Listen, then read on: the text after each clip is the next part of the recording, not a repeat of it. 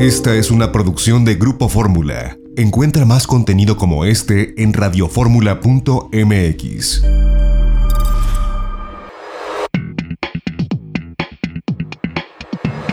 De viaje en Fórmula con José Antonio López Sosa.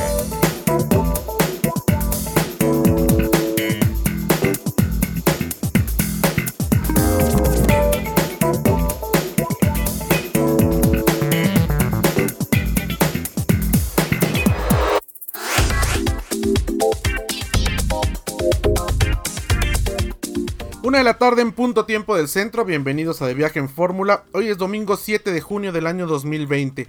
Estamos transmitiendo desde casa en atención a los lineamientos de la Secretaría de Salud Federal y bueno, gracias a la tecnología de Grupo Radio Fórmula. Ya en Radio Fórmula Universidad nuestros teléfonos están abiertos, el multilínea 55 51 66 34 05.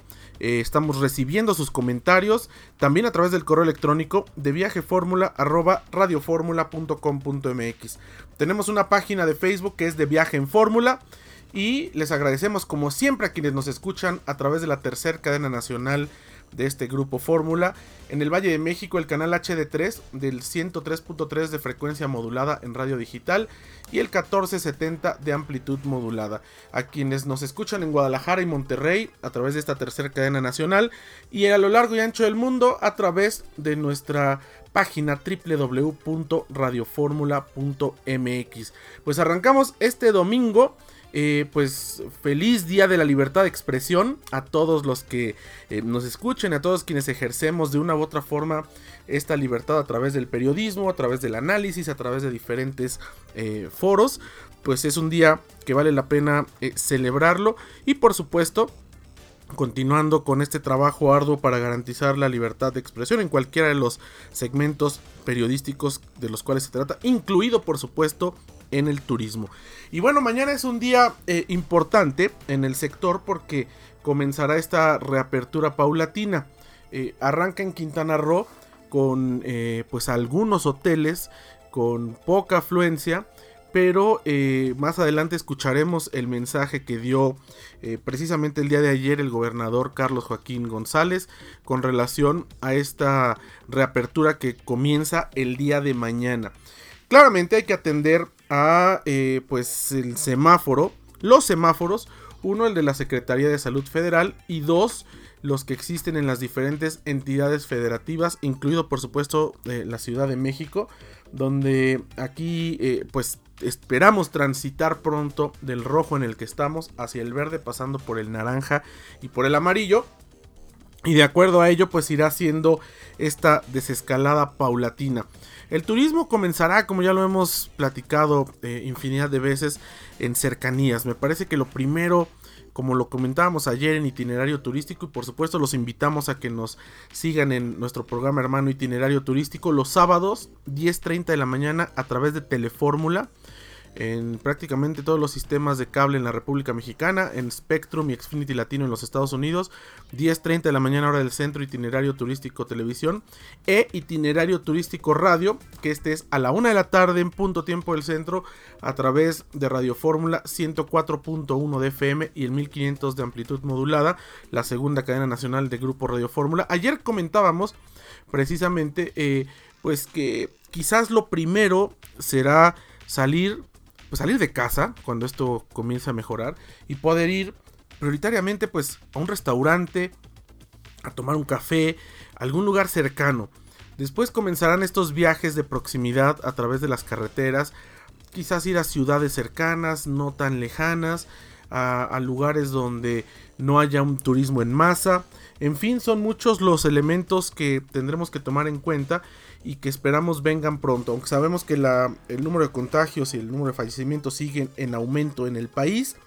Pero esperemos que pronto pueda comenzar pues esta curva epidemiológica a bajar y a disminuir tanto en el número de contagiados como el número de fallecidos, muy lamentable el número de fallecidos, para que podamos pues retomar esta, eh, como le llaman, nueva normalidad, que no será normalidad, pero sí es nueva, donde tendremos que adecuarnos mientras no haya vacuna contra el SARS-CoV-2, contra el COVID-19, a tener ciertas restricciones sanitarias, sobre todo protegernos, cuidarnos unos a otros y seguir al pie de la letra las instrucciones de la autoridad y los protocolos que hay que decirlo en el ramo turístico, no son solamente una imposición o una decisión de la Secretaría de Salud o de organismos internacionales como el World Travel and Tourism Council, hasta esos han tomado en cuenta las opiniones de expertos en salud y por supuesto de los empresarios del sector que saben cómo funciona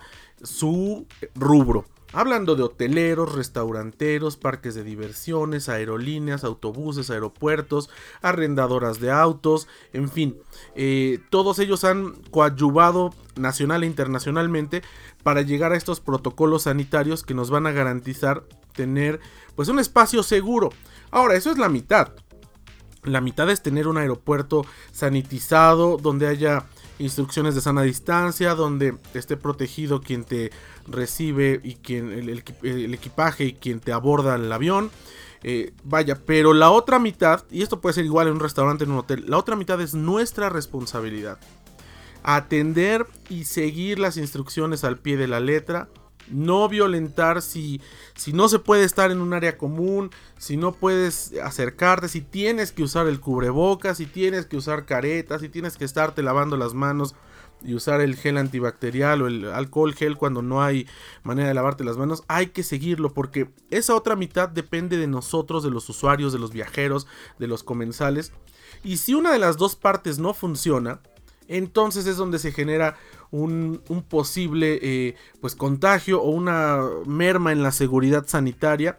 Y esto es muy importante porque al final no solo es responsabilidad del restaurante, del hotel, del avión, del aeropuerto o del parque de diversiones. Insisto, es una responsabilidad compartida, sí, prioritariamente ellos con los protocolos que nos van a indicar cómo debemos conducirnos, qué debemos, qué no debemos hacer, van a capacitar a su personal, pero después nosotros que lo atendamos que sigamos al pie de la letra, que no relajemos en ningún momento. Sabemos que es complicado y es tedioso el uso del cubrebocas o el usar una careta o el estar lavándonos constantemente las manos, pero si vamos a tomar un autobús o un avión o simplemente vamos a viajar por carretera y bajamos en algún lugar a comprar algo o, o a la gasolinera o a los servicios sanitarios, hay que atender, hay que usar el cubrebocas, hay que lavarnos las manos, hay que respetar la sana distancia todo el tiempo todo el tiempo. Tenemos que pensar que esto es temporal, esto no va a ser definitivo, esto va a ser probablemente por, por algunos, muchos o pocos meses, no nos queda claro aún, pero será temporal y cuando llegue esta vacuna contra el SARS-CoV-2, contra el COVID-19, que esperamos sea muy pronto, podremos pues de nueva cuenta retomar quizás eh, donde nos quedamos. Vaya, en el sentido ya no tener que tener estas eh, medidas extremas sanitarias, el poder ya eh, tener cercanía con la gente. Pero mientras tanto es también nuestra responsabilidad. Así que vale la pena mucho ahondar en esto y decir la mitad de la responsabilidad es de los prestadores de servicios, de los empresarios del sector, del gobierno que dicta los lineamientos y la otra mitad es de los ciudadanos, de nosotros el poder cumplirlas, cumplirlas al 100% y al pie de la letra. Ayer escuchamos cómo va a ser la nueva realidad en un hotel, entrevistamos a hoteleros de Cancún, cómo será la nueva realidad en un restaurante, entrevistamos a restauranteros de la Ciudad de México y cómo va a ser en los aeropuertos, conversamos con expertos en, en aviación y representantes de diferentes destinos y aeropuertos en la Unión Americana. Así que tuvimos, y eso está en el podcast, lo pueden seguir, pueden buscar nuestros podcasts, estamos en SoundCloud, estamos en Spotify, estamos en TuneIn y estamos también a través de Apple en los podcasts. Búsquenos itinerario turístico, que es como se llama nuestro programa de los sábados.